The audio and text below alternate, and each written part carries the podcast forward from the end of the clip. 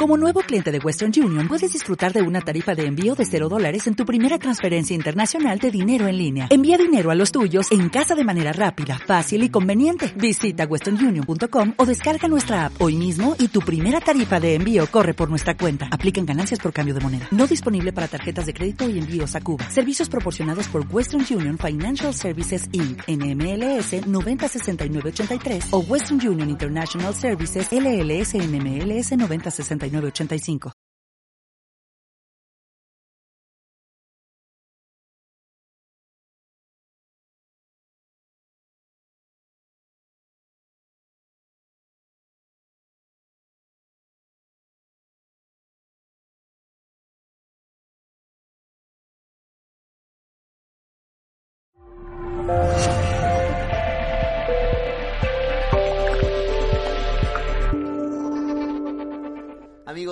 bienvenidos a un nuevo directo de Mindalia Televisión.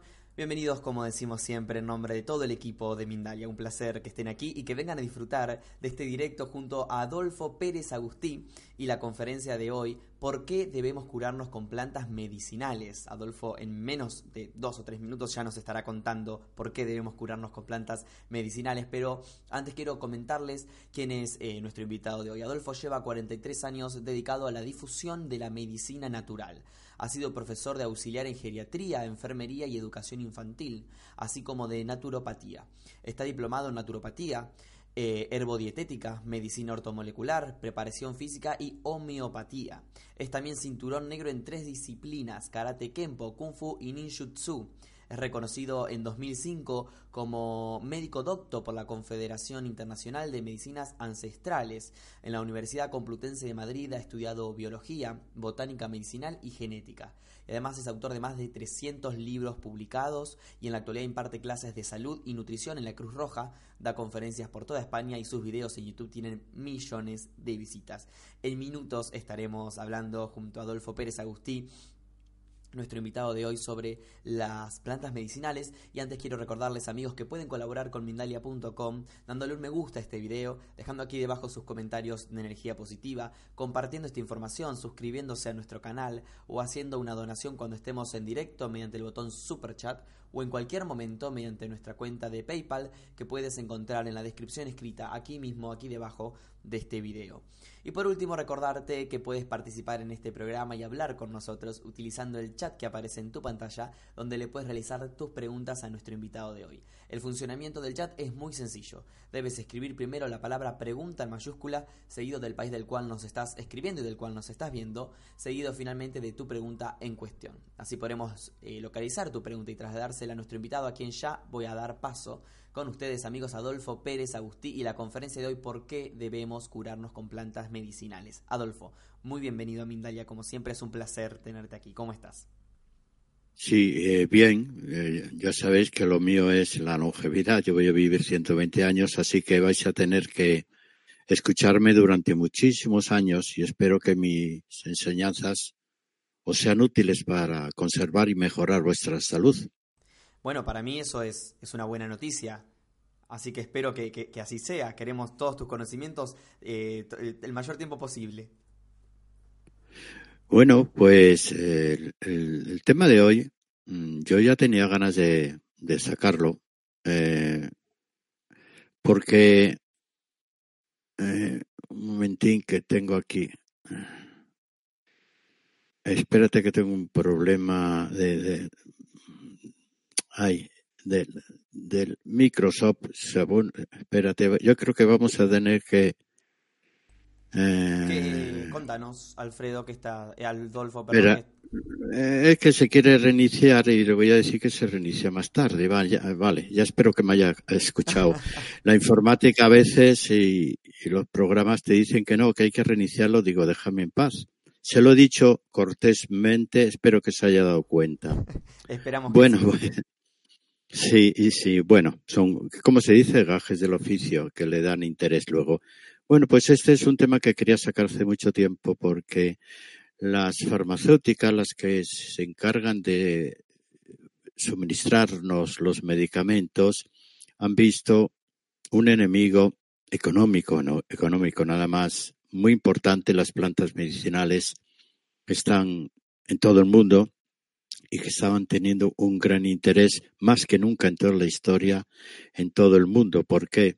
Porque son más baratas, indudablemente, no tienen efectos secundarios y posiblemente sean más eficaces también. Han perdido mm, dinero y se han revelado mm, duramente. No sé cómo será en vuestros países. En España han financiado, han cogido varias cadenas de televisión, el, Canal 6, Telemadrid también, ha cogido el periódico El País y se han dedicado a mm, criticarnos, ridiculizarnos, de tal manera que lo que quieren conseguir es que el público abandone las terapias que la madre naturaleza nos ha puesto desde hace miles y miles de años en favor de los medicamentos. Creo que esto es un crimen, como se dice, de lesa humanidad. Eh, no se puede hacer eso contra las personas. ¿Por qué yo tengo que hablar bien de las plantas medicinales? Los ignorantes eh, que nos atacan son ignorantes, pero son ignorantes mm, un pelín pedantes. Dicen tonterías, dicen, bueno, es que las plantas medicinales no están comprobadas científicamente su efectividad y sus efectos secundarios. Cuando eso me lo dijo un médico, yo le dije, por favor, ¿me dices cuándo ha sido la última vez que has leído algún libro actualizado sobre plantas medicinales? Eh, seguramente no habrás leído nunca en tu vida, entre otras cosas porque en la universidad no se estudian plantas medicinales, la fitoterapia no existe como asignatura, ni siquiera como asignatura eh, libre, de uso libre. No, no existe ni opcional. Sencillamente no se estudian. Entonces el licenciado no sale formado en plantas medicinales. Me extraña mucho que alguno de esos médicos que nos atacan se hayan molestado en leerlo. Bueno, pues te lo diré.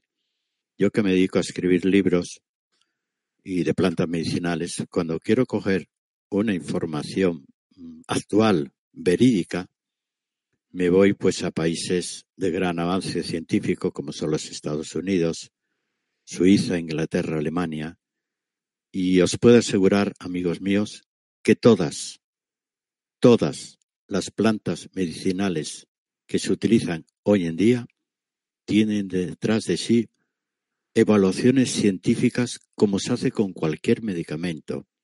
Ya sabéis, se ensayan ratas de laboratorio o en otros animales, se hace el doble ciego, que es un sistema muy eficaz en el cual ni el médico ni el paciente sabe lo que está tomando. Se trabaja con pacientes voluntarios. Se miran los principios activos minuciosamente en los laboratorios para ver cuál de todos los componentes de una planta es el que parece ser que tiene algún efecto más importante. Bien, luego os hablaré de los principios activos. Y todo eso se lleva haciendo desde hace 50 años de una manera escrupulosa en todo el mundo. Cuando alguien dice lo vuestro no está comprobado científicamente, lo que está hablando, quien está hablando es un ignorante, pedante y soberbio, que lea un poco para que vea que el motivo de que una planta medicinal se pueda vender sin receta en un herbolario no es casual, no es que las han llevado al herbolario y uno vende lo que le da la gana y como le da la gana. No es así. El que se puedan vender sin recetas en un, en un establecimiento en el cual no hay un médico, sino un herborista, cualificado, pero un herborista, obedece a que todos los eh, organismos de sanidad del mundo entero han dicho que esas plantas que se pueden comprar libremente sin receta han sido probadas miles de veces en todo el mundo. Y como han sido probadas, se ve su inocuidad, se ve sus efectos terapéuticos, si tiene algún efecto secundario se conoce y se avisa, se pueden vender sin receta. Otras plantas que son tóxicas, obviamente no se pueden vender sin receta. Estarán en las farmacias o no estarán en ningún sitio o estarán sometidas a un régimen especial, incluso en los hospitales, de la cual se puede utilizar. Bueno, un ejemplo lo tenemos en el, en la famosa marihuana, en el cannabis, ¿no? Que requiere una, de momento unas recetas especiales. Quiere decir que todo lo que podéis comprar en un herbolario es porque ha sido comprobado.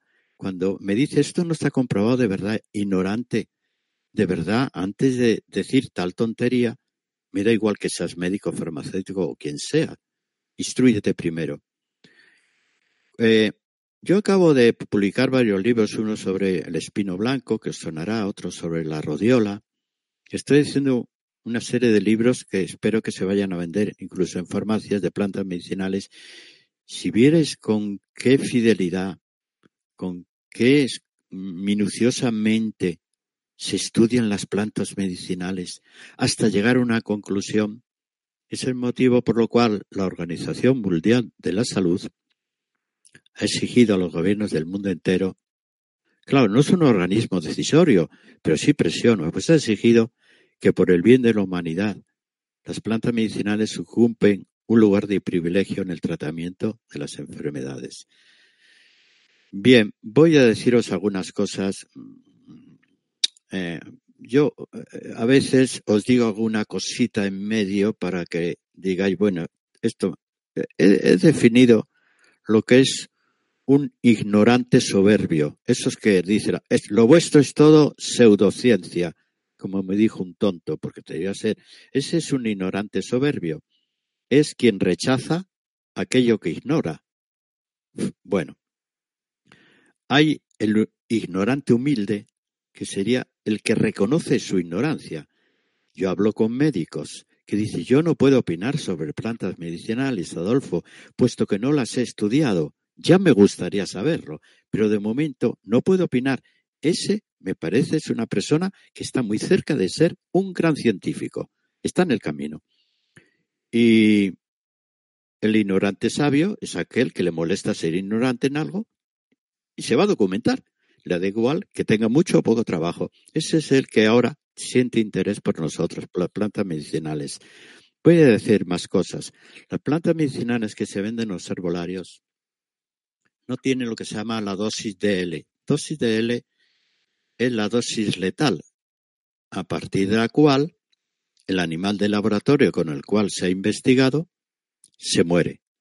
Bien, la mayoría, la mayoría, el 99% de las plantas, no digo el 100% por dejar un resquicio ahí de despiste, de las plantas que se venden en los herbolarios no tienen dosis letal. Si tuviera dosis letal, no se venderían en un herbolario. Es que es, que es de, de narices. No tiene dosis letal. Que me diga qué medicamento. ¿Qué medicamento? Incluso los que se venden sin receta, que se venden muchos sin receta, pueden presumir de no tener dosis letal. Todos los medicamentos tienen su dosis letal, a partir de la cual el individuo se va a morir, o por lo menos enfermar gravemente. Las plantas medicinales no crean dependencias. Volvemos a lo mismo. Cuando usted deja de tomarlas, su cuerpo no la echa de menos, ni de bien ni para mal. No crea una dependencia como crean muchos medicamentos, entre ellos las hormonas, entre ellos los psicofármacos. Las plantas medicinales no tienen efecto de rebote. De verdad. Quiere decir, usted las toma, no las deja de tomar y no le viene la enfermedad con más brutalidad. Súbitamente no, ha hecho lo que ha podido mientras estaba en su cuerpo.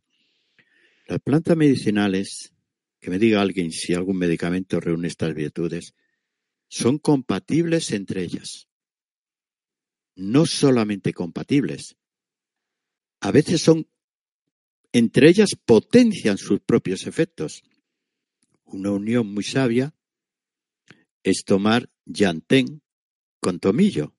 ¿Vale? Es una unión muy sabia porque va a llegar a las vías respiratorias altas y una va a hacer un efecto broncodilatador, otra un efecto antibiótico. Entre ellas mejoran el efecto que tomadas en solitario. Las plantas medicinales son complementarias con los medicamentos. No son antagonistas. Cuando un médico instruido manda una planta medicinal junto con un medicamento, lo que hace es hace una pauta, la, la dosis eh, la, la, distribuye de tal manera que disminuye el medicamento, la dosis de medicamento, porque va a dar una planta medicinal que va a potenciar ese efecto. Total, que el enfermo recibe menos medicamento en favor de una planta medicinal, con lo cual menos efectos secundarios. Si es que eso es obvio, Eso, hay médicos que lo hacen. Yo digo que médicos sabios hay. Hay que buscarlos. Los hay, váyase los hay. Las plantas medicinales se pueden administrar por cualquier vía, aunque ahora, por razones que todavía no me explico, la vía endovenosa no se aplica. Pueden ser eficaces en forma tópica, o sea, en forma en la piel, pueden ser eficaces, ¿eh?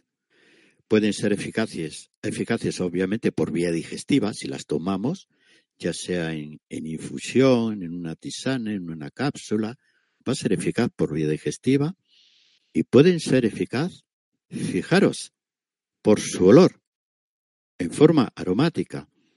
Y esto es que entran por la nariz y llegan al sistema límbico. El sistema límbico es un sistema muy complejo que está conectado con, con el hipotálamo, por lo tanto con la hipófisis, y va a actuar un montón de, sistemas orgánicos, entre ellos, obviamente, el sistema endocrino y el sistema nervioso. Pues hay aromas procedentes de plantas medicinales que tienen el mismo efecto que si la persona ingiere esa planta. Huele usted un medicamento a ver a qué le huele. Vale. ¿Qué más? No tienen efectos que se llaman teratogénicos, teratógenos. Es aquel producto demostrado que va a interferir en el buen desarrollo del bebé que está naciendo en un embarazo. Ahora bien, quiero puntualizar. Hay plantas medicinales que no se recomiendan en los embarazos. Yo diría más allá.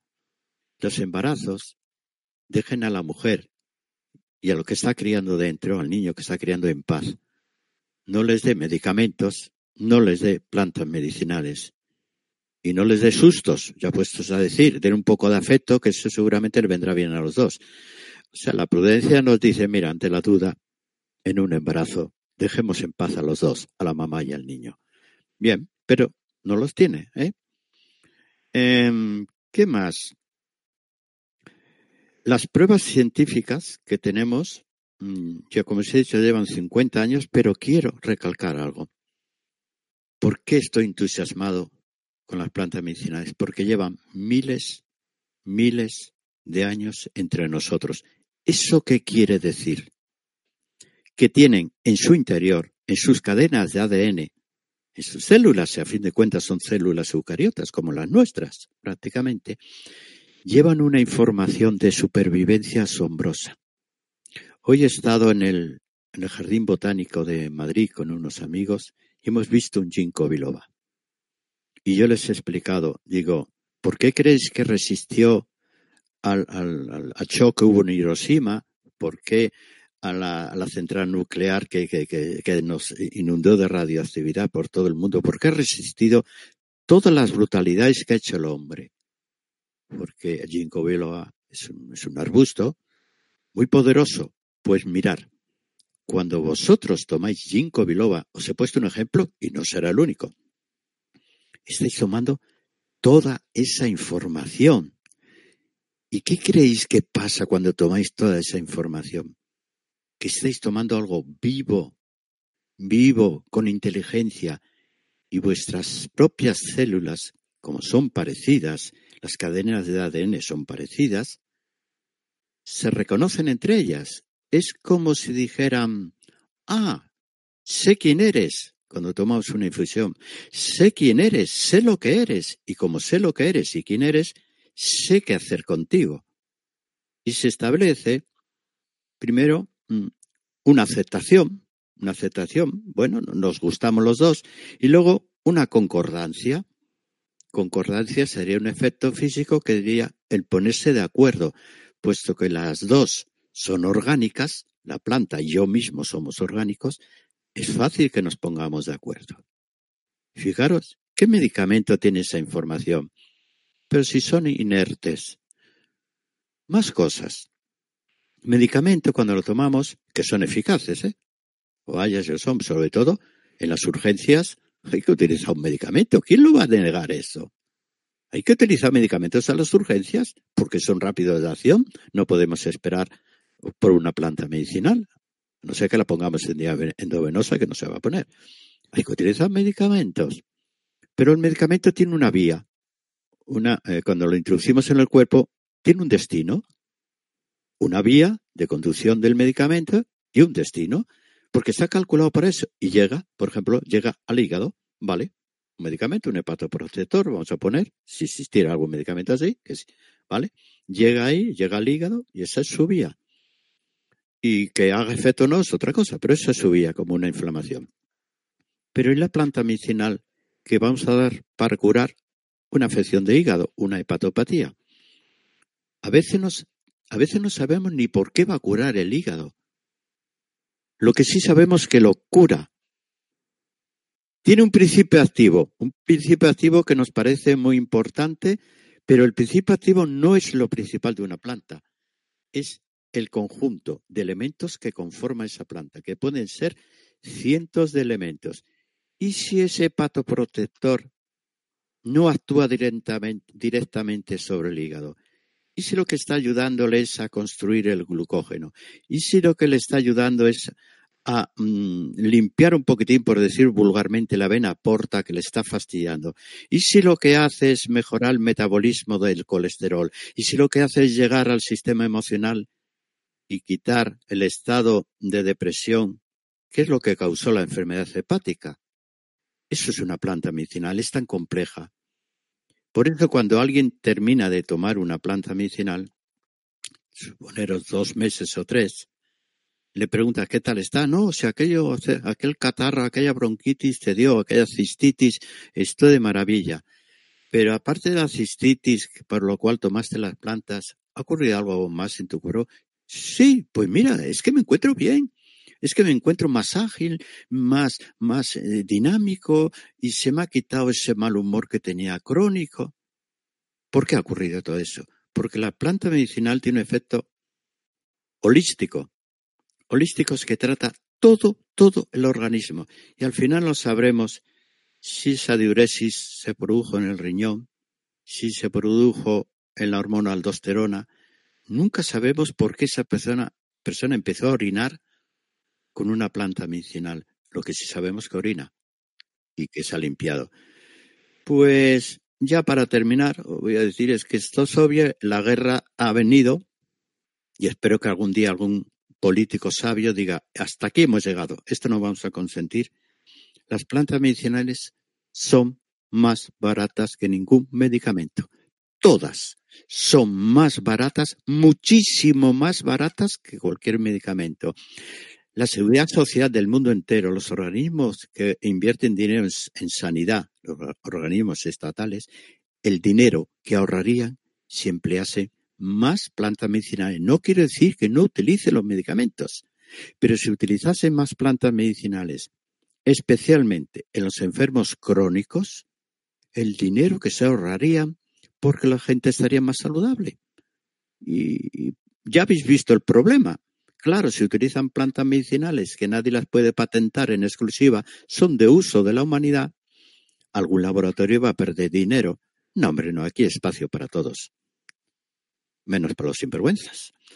Bueno, pues esto es lo que yo quería deciros. Ahora me gustaría escuchar vuestras preguntas sobre cualquier planta medicinal, cualquier problemilla. Excelente, Adolfo, muy bien. Entonces vamos a comenzar con las preguntas que los espectadores tienen para ti en base a todo lo que nos has comentado. Agradecerte por esto también, ¿no? De, venir a, exponer aquí en Mindalia toda tu sabiduría, como siempre. Eh, muy agradecidos por eso, no solo yo, la gente también. Vamos a empezar a hablar un poco. En un momento hablaste de plantas tóxicas. ¿Puedes darnos algún ejemplo de alguna planta tóxica? Bueno, hombre, el, beleño negro, la, la belladona, la cicuta, pobrecito Sócrates. Y mira, me viene bien que hables de eso porque mm, licopodium, quiero decir, hay, hay plantas que son tóxicas. Entonces yo veo que la gente con mucha alegría, hoy en el botánico lo dije porque fui con varias personas y dice, esta planta es tal, digo, cuidado. Solamente un botánico puede saber que esa planta es lo que tú dices que es. No, si es esto, lo sé. No, Puede ser o no puede ser. Es muy difícil eh, identificar con claridad esa actitud de las plantas en, la naturaleza. Mucha gente las coge en el campo, pero debía ser un pelín prudente y asegurarse que esa planta es lo que es, porque se puede confundir. Vamos, entonces eh, yo diría eh, plantas tóxicas están en la naturaleza, las sabemos todo el mundo, se utilizaron en la farmacopea hace muchos años y bueno, todavía está alguna, pero yo diría el otro día, ay, lo que voy a deciros no va a gustar. Yo no sé si callármelo. Pues sí, el otro día me dijeron que la aloe vera, qué buena planta, ¿verdad? Digo, sí, para la piel. No, hombre, que lo he visto ya que te lo venden en zumo, en refrescos. Digo, no, la aloe vera tiene una toxicidad media por vía oral. En vía externa es magnífica como emoliente, genial pero para tomar la toxicidad media porque tiene alcaloides. Entonces, eh, bueno, pues eso es una precaución, precaución, mm, plantas que tengan alcaloides. Entonces, de todas formas, yo creo que la gente que está en los herbolarios está muy cualificada. Y si una planta, os voy a decir un ejemplo, la cáscara sagrada, que es una planta maravillosa para curar el estreñimiento, ha pasado de venta a las farmacias porque la gente lo utilizó mal. estos laxantes se deben utilizar cinco días, no más, o siete como mucho, y la gente lo utilizaba pues prácticamente todos los días y algunos toda la vida, porque si no tomaban la cáscara sagrada no, no, no iban al servicio. Claro, apreció la toxicidad. Remedio, pues se quitó de los herbolarios, ya pasó a las farmacias. Sigue siendo igual de tóxica en las farmacias, pero bueno, supongamos que el farmacéutico advertirá a las personas, oye usted, cáscara sagrada, muy bien, no más de cinco días, por favor. A partir de entonces hay que curar estreñimiento de otra manera. Excelente, Adolfo. ¿Crees que mm, podemos curarnos solo con plantas medicinales y abandonar la medicina tradicional o es un complemento? Bueno, yo querría decir que las dos son un complemento. la mejor aplicación de las plantas son las enfermedades crónicas, las que parece que no tienen solución y van a permanecer toda la vida con nosotros. Es la mejor aplicación que tiene.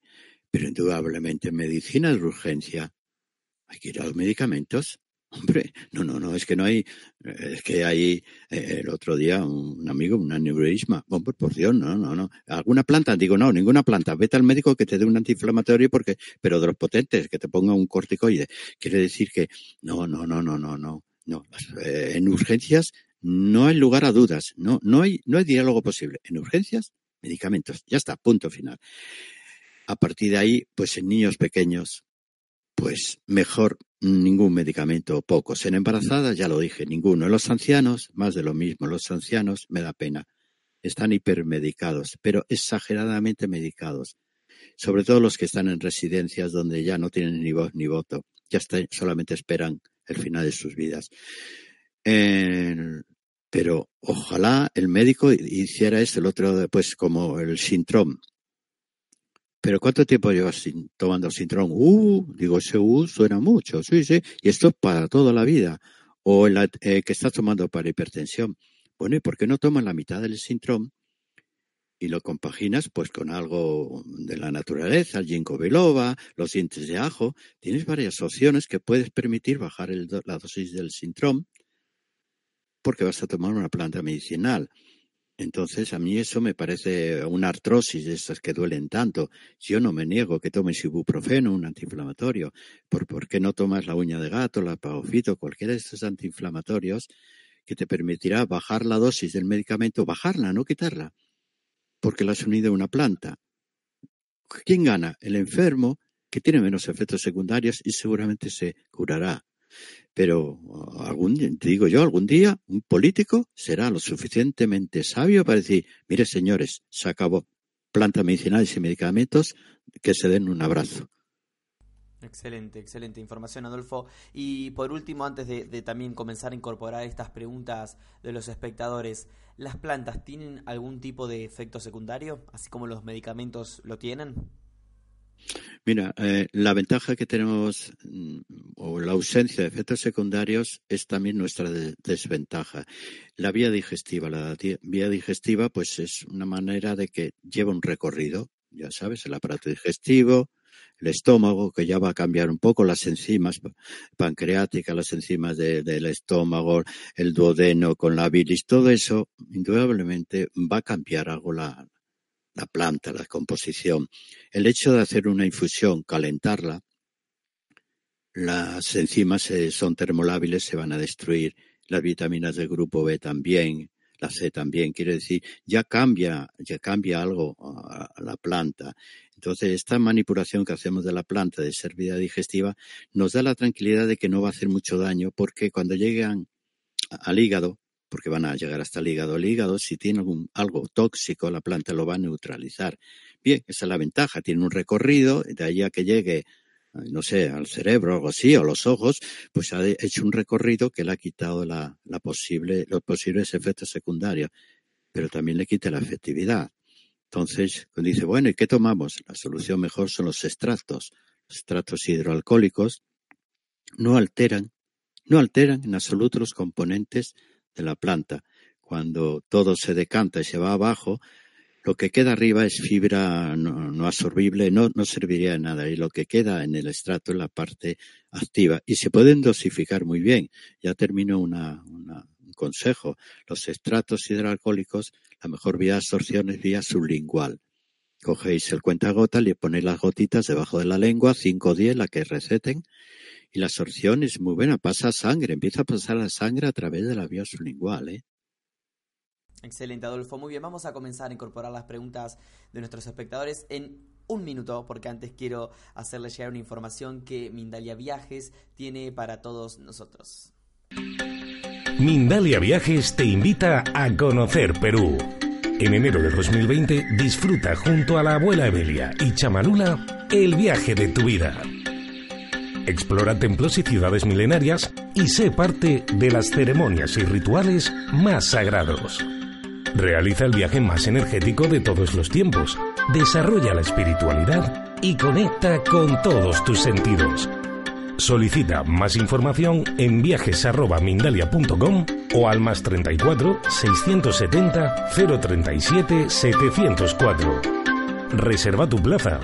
Viajar junto a nosotros es tu destino bien amigos, así pasaba la información de uno de los próximos viajes que tiene Mindalia Gira, Mindalia Viajes programados. Eh, si quieren más información pueden encontrarlo en nuestra página web mindalia.com. Vamos a comenzar con estas preguntas que los espectadores tienen para ti, Adolfo. Cristina Palacio, por ejemplo, dice, ¿de qué es la anemia? Yo me hice un análisis y tengo 4,46 de anemia y me duele todo el cuerpo, ando todo el tiempo cansada.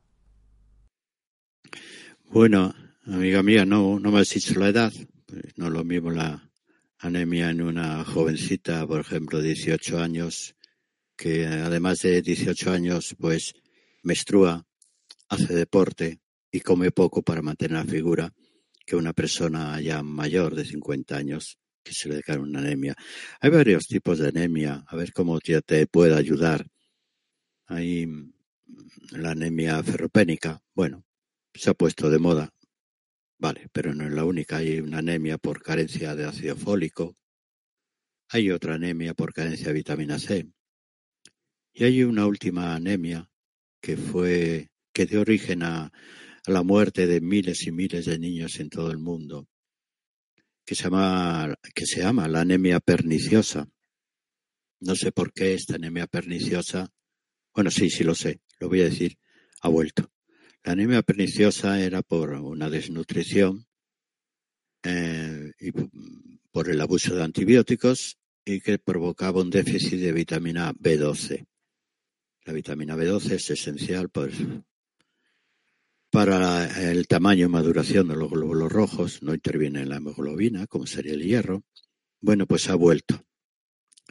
Y ha vuelto en, toda la humanidad y nos encontramos cómo es posible que una enfermedad que tenemos erradicada, que es la anemia perniciosa, está entre nosotros. Bueno, hay un medicamento, inexplicablemente sigue ahí, que es el omeprazol, que bloquea totalmente la formación y la absorción de la B12.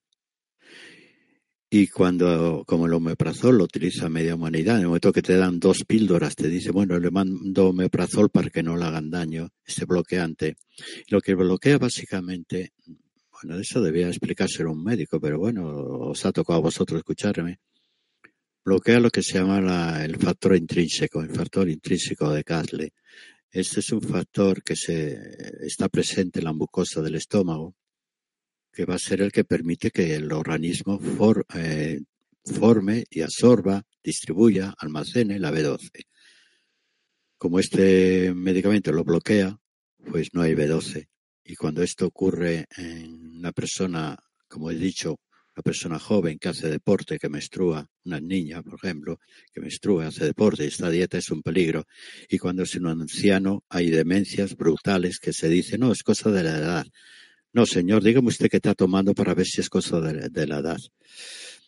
Eh, bueno, eh, la anemia ferropénica, por si acaso es el problema tuyo. Hay anemia, el problema es la absorción y utilización del hierro. Cuando utilices hierro, yo te recomiendo, si quieres que se convierta en lo que se llama ascorbato ferroso, tienes que tomar vitamina C al mismo tiempo. Tú toma el preparado que el médico te haya mandado. Me da igual que tomes, lo que sea.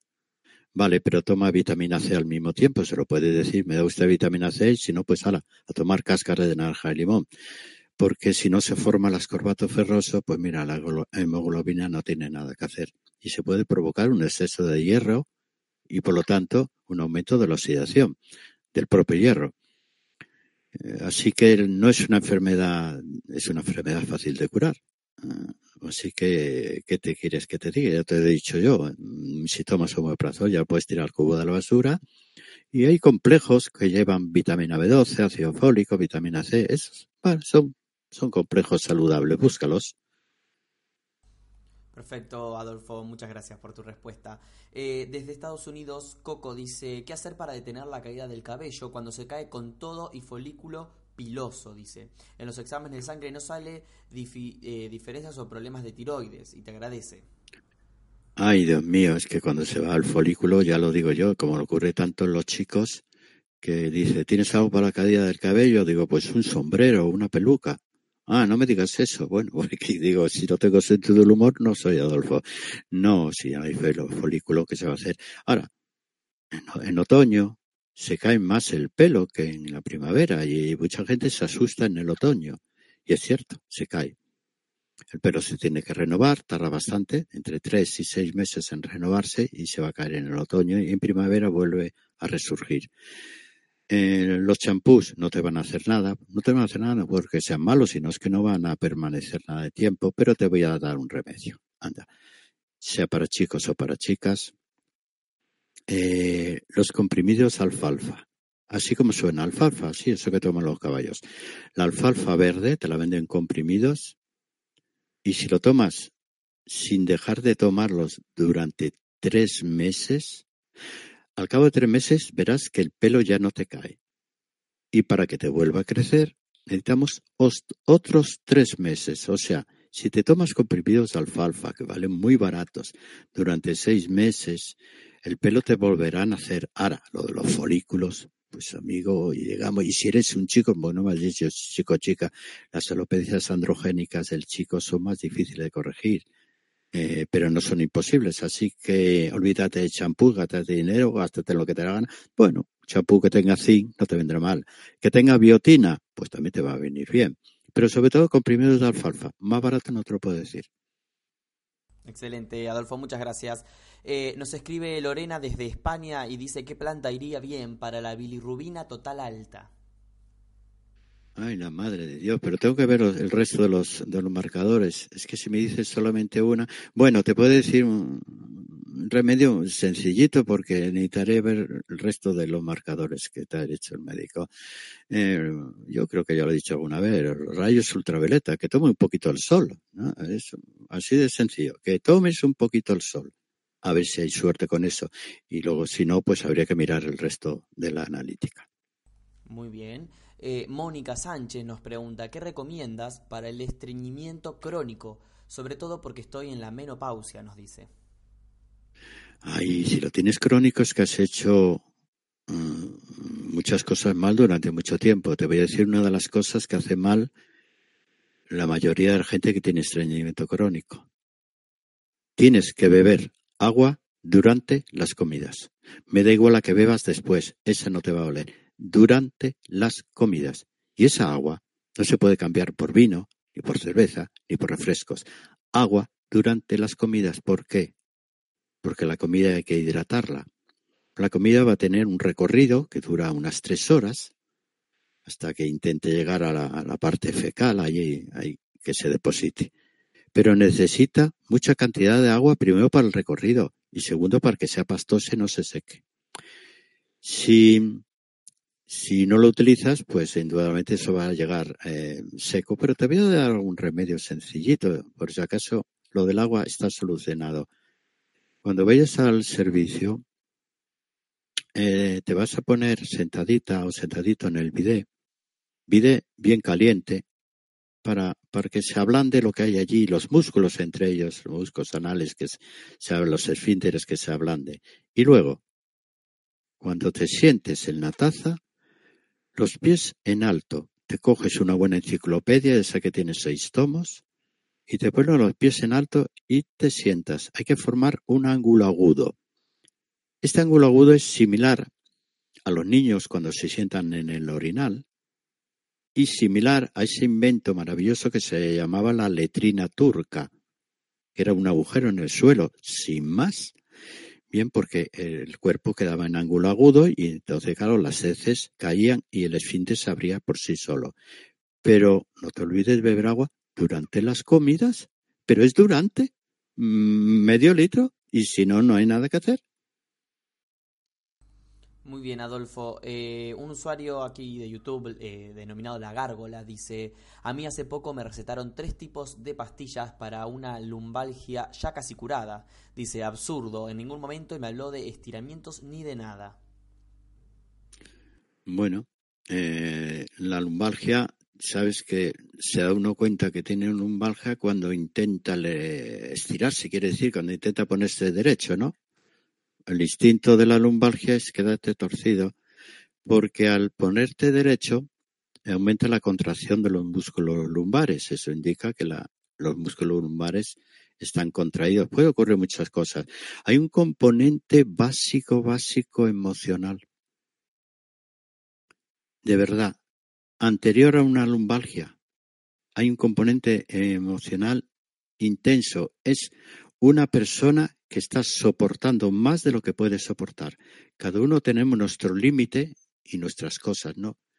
Tienes que averiguar qué es lo que te está sucediendo que está desbordando tu capacidad de aguante. Puede ser una persona, un trabajo, el clima, no dormir, no comer o el deporte. A veces hacer abdominales para bajar la tripita, producen unas lumbalgias difíciles. Y otra cosa, se me ha venido a la memoria, mira por dónde, por si acaso. Las pipas de girasol pueden producir contracturas en los músculos lumbares intensas.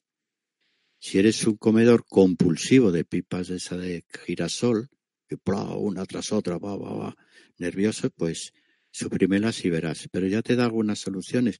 La parte afectiva, no hagas ejercicios de abdominales y suprime las pipas de girasol. Eso es lo que te puedo decir ahora. Gracias, Adolfo. Eh, desde España, Lorena Martín dice, ¿hay alguna planta que ayude en la esquizofrenia? Claro que las hay, pero eh, a ver, tú ponme, ponte en mi lugar, a distancia, sin ver al enfermo, sin ver una analítica, sin ver un, sin ver un informe médico en una esquizofrenia, ¿qué quieres que te pueda ya recomendar? Entonces, eh, solamente te diré algo inofensivo que hasta el psiquiatra te dirá, bueno, esto no te va a hacer daño, toma lo que quieras, pero es, vale, los ácidos grasos, en especialmente el aceite onagra, eh, se le ha comprobado alguna utilidad. Daño, pues los ácidos grasos esenciales no te van a hacer daño y el psiquiatra los conoce perfectamente, seguramente los utilizará para algunas enfermedades, pero así a distancia no te puedo decir, no te puedo decir plantas. Eso seguro que me vas a comprender. Excelente, Adolfo, muchas gracias. Agustín desde España. Dice, te agradece primero por, por todos tus aportes y dice qué plantas serían convenientes para ayudar a adelgazar. Ay, Dios mío, que te dejes la cartera en casa y que no compres comida. ya sé que no gusta cuando digo eso. Si es que mm, mirar la gente en Sudáfrica, por ahí, lo delgadillos que están esos niños, ¿por qué crees que están delgados? Por no comer. Si es que el occidental ha pasado de la desnutrición de, finales del siglo XIX a comer en demasía, comer tres veces al día es un error, es un error un grandísimo médico bajo cualquier punto de vista. El ser humano debería comer una vez al día. Pero bueno, te voy a decir un remedio. No, no te voy a decir una planta, porque tenía que mirar también la analítica, sobre todo la glándula tiroidea, que puede tener algo que ver en este engorde. Si tienes hipotiroidismo, ya tenemos la causa. Hay que tratar el tiroides. En caso que no tengas ese problema, te voy a dar un remedio eh, que no te va a costar nada. No cenes. Y he dicho no cenes, no he dicho no comas, no he dicho no desayunes, he dicho no cenes, porfa. Existe una razón por lo cual la comida que tomamos en la cena se transforma en grasa, pero me llevaría 15 minutos o más explicarte por qué la comida de la noche se transforma en grasa y la del mediodía no, aunque ya, ya se ve caer. Hombre, si estoy quieto en la cama, poco ejercicio voy a hacer. A no ser que esté de noche de bodas, no voy a hacer mucho ejercicio. Entonces, no cenes, empieza por hacer eso. Te sientas ahí, te pones a ver la televisión, a hablar, que tampoco te va a sentar mal hablar, y no cenes. Es que no voy a poder aguantar. Digo, claro, la primera noche, la segunda. Pero cuando lleves una semana así, con ese ayuno de la cena, lo que no te apetecerá nunca más es cenar. Ya lo tienes. Barato, ¿verdad? Muchas gracias, Adolfo. Lucy dice, ¿cómo curar el flu con medicina natural tanto en niños como en adultos? Eh, a ver, a ver, a ver, el, el, ¿me lo deletreas? F-L-U, flu. Ahí, ahí, tradúcemelo porque así con las siglas se me ha quedado a ver cómo lo conozco yo. A ver, que alguien me lo traduzca. Mira, eh, creo que lo que está hablando es la influenza, como una la gripe, ¿no? Ah, mm, es mal que no, la influenza ya, ya sí, la gripe sí la conocemos todos. Bueno, la influenza también no, no es una gripe, exacta, pero bueno, vale, ahora sí. Eh, ¿Cómo curarse la gripe? Podría ser la, la pregunta. Mira, la gripe, la mayoría de las gripes son víricas. Entonces, lo que ocurre es que si no se, el paciente no se cura, eh, salen los, las bacterias oportunistas y después de una gripe vas a tener otros problemas, sobre todo en vías respiratorias. ¿Cómo curar una gripe? Pues mira, con algo que te haga, lo clásico es algo que te haga sudar. Cualquier hierba que te haga sudar. ¿Qué te puede recomendar una hierba buena? A ver, la, el saúco va muy bien. La bardana también. Mira, la flor de saúco que es fácil de encontrar y te va a venir bastante bien porque además tiene un efecto que estimula el sistema inmune, no viene mal. Lo de tomar vitamina C en grandes cantidades, digo, tómala, si no te va a hacer daño. Ahora ya llegamos tarde, la vitamina C había que tomarlo antes. La gripe, nada, eh, es, es sudar y sudar, si no, no, no hay otra cosa. Y hacer un poco de ayuno, no comas, vamos. Gracias, Adolfo. Mariela Tedesco desde Argentina nos escribe. Dice, eh, ¿qué medicamentos naturales o plantas medicinales naturales puedo tomar para el hipotiroidismo? Ah, ya tenemos el tema que hablamos antes. Es que es, es complejo, depende de la edad. Si es una persona mayor que se ha dedicado a un hipotiroidismo, digo mayor de 50 años, puede ser varias cosas.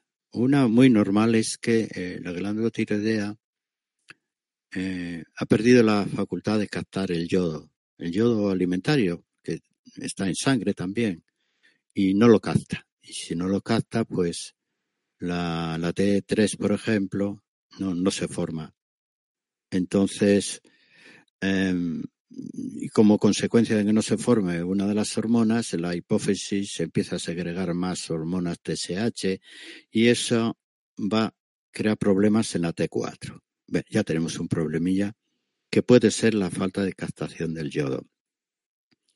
No sé por qué esa prueba que se hacía antes, que te inyectaban yodo, una especie de yodo radioactivo, que se podía seguir muy bien el recorrido, ya no se hace apenas. A mí me pareció una buena manera. Entonces, ¿qué puede recomendar? Aumenta la dosis de yodo, no en sal yodada, eso es un mal invento. Empieza a tomar algas en la alimentación, cómprate algas de esas que vienen secas, todas vienen secas, o las compras en pastillas. El fucus, por ejemplo, es una alga eh, bastante eficaz porque la cantidad de yodo que tiene es alta y como lleva un aminoácido que se llama tirosina y, otro que se llama fenilalanina, hacen que la captación del yodo por parte de la glándula tiroidea empiece a ser eficaz. Si consigues que, que el yodo llegue a la glándula tiroidea en cantidad suficiente, posiblemente todo se reajuste. Por eso, mandar eh, cosas así me parece muy prematuro. Primero vamos a intentar que el organismo tenga su dosis de yodo justa. Luego ya veremos si habrá que dar las hormonas.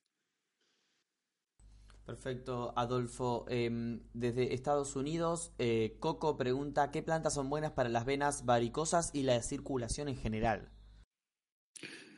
Bueno, circulación en general pues eh, sería arterial, capilar, venosa es muy compleja. Lo que a ti te preocupa es la circulación venosa, circulación de retorno, porque son problemas, primero que te da el síndrome de las piernas cansadas, la persona le duelen las piernas, sobre todo cuando sube escaleras, y luego las varices son obvias, se ven, empieza por las arañas vasculares y termina ya viéndose la variz y como consecuencia puede declararse flebitis, puede declararse un trombo, puede declararse una hepatopatía por la vena porta. Entonces las varices no hay que minimizarlas. ¿Qué plantas son eficaces? Si es que digo lo más eficaz es lo más barato. Sí, yo te puedo recomendar, vale, la milenrama, mamelis, castaño de indias. Hay un montón de plantas. Te puedes utilizar hasta en pomada o tomarlas. Pero si te digo un remedio más gratuito no te lo puedo decir.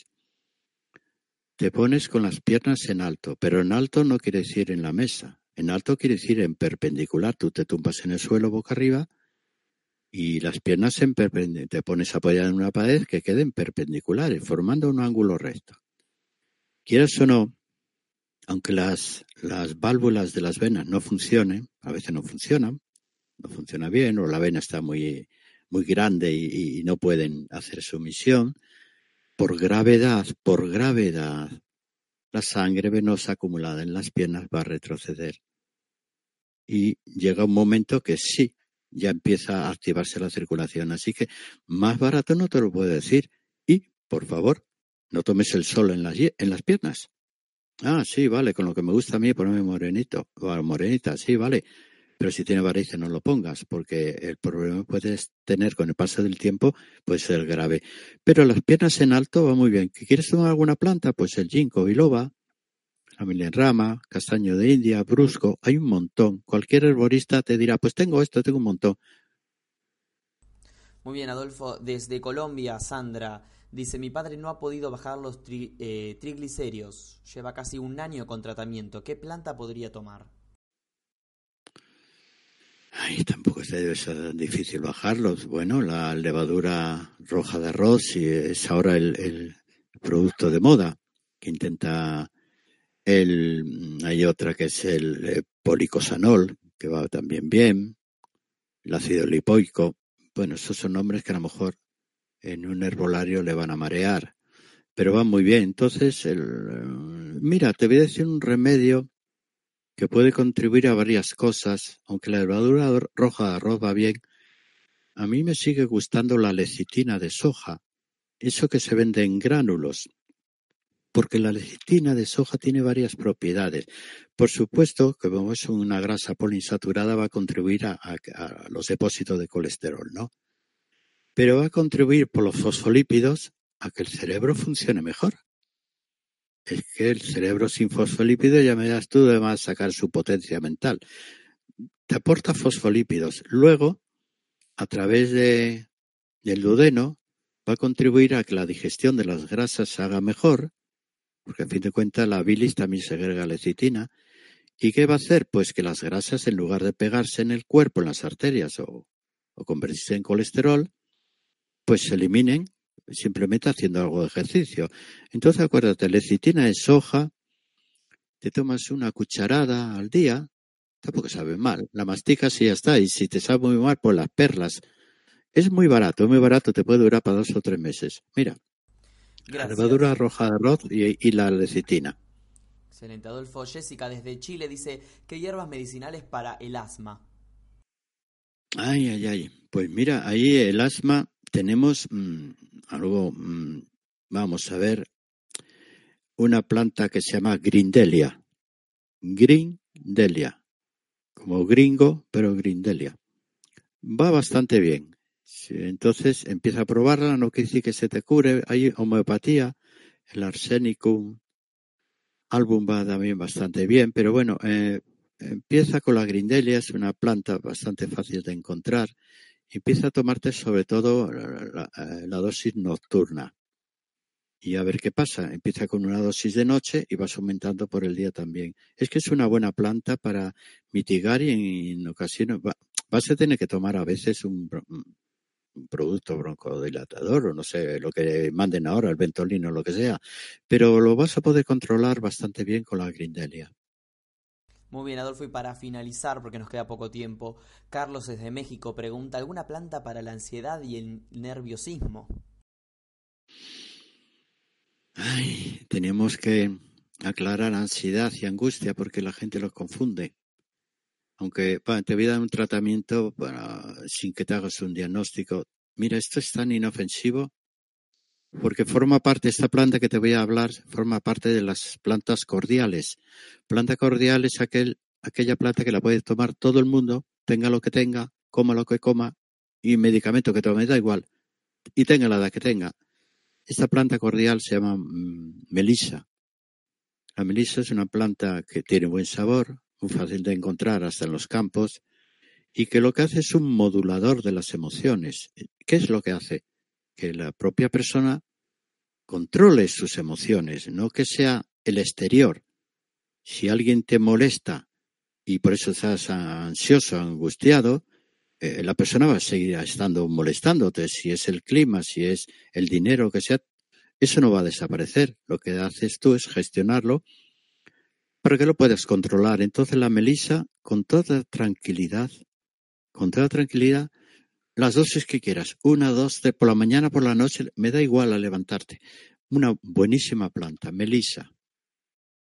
Excelente, Adolfo, ha sido un placer haberte tenido aquí en Mindaya Televisión. No tenemos más tiempo, eh, debemos despedirnos. Hoy nos han visto de muchos países eh, y agradecidos con ellos: España, Estados Unidos, México, Argentina, Chile, Colombia, Uruguay, seguro algún país más que nos ha quedado en el camino, Perú. Bueno, agradecidos y antes de despedirnos, también darte la palabra para que puedas despedirte de todos nosotros.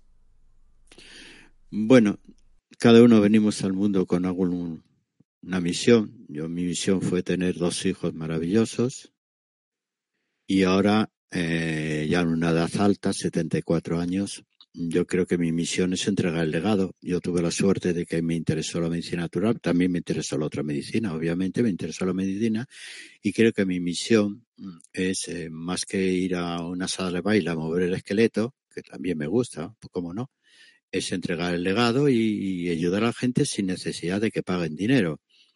Bueno, no sé si alguien le sentará mal que lo haga gratis, pues yo lo hago gratis. Excelente, Adolfo. Bueno, muchísimas gracias. Como siempre, eh, un placer tenerte aquí. Hacemos extensivo este agradecimiento a todas las personas que están del otro lado y han participado desde tantos numerosos países de nuestro planeta. Agradecidos y recordarles, amigos, que pueden colaborar con Mindaria.com dándole un me gusta a este video, dejando aquí debajo sus comentarios de energía positiva, compartiendo esta información, suscribiéndose a nuestro canal o haciendo una donación cuando estemos en directo o en cualquier momento mediante nuestra cuenta de PayPal que puedes encontrar aquí debajo en la descripción escrita de este video.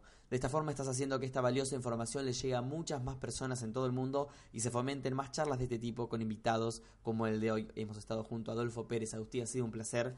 Nos encontramos entonces amigos en la próxima emisión de Mindalia en directo.